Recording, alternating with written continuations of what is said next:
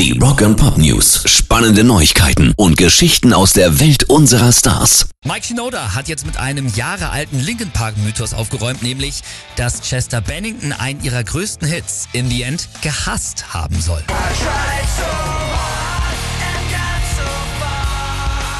Stimmt Absolut nicht.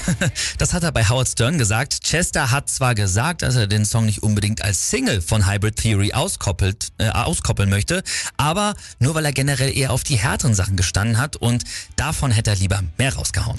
Rock'n'Pop News. Die drei ausgeschiedenen Mädels von Thunder Mother haben ihre eigene Band gegründet. Guernica, Emily und Mona treten ab sofort als The Gems, also die Edelsteine oder die Schmuckstücke auf und bringen im April auch schon ihre Debütsingle raus. Mhm. Phoenix wird sie heißen und klar, nach dem eher unrühmlichen Ende bei Thunder Mother soll hier auch der Phönix aus der Asche aufsteigen.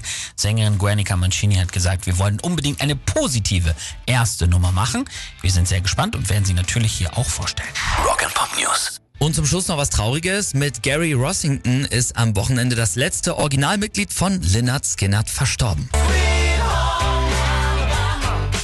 Vor sechs Jahren hatte er einen Herzinfarkt und musste sich dann 2021 einer weiteren OP am Herzen unterziehen. Jetzt hat er den Kampf mit 71 Jahren leider verloren.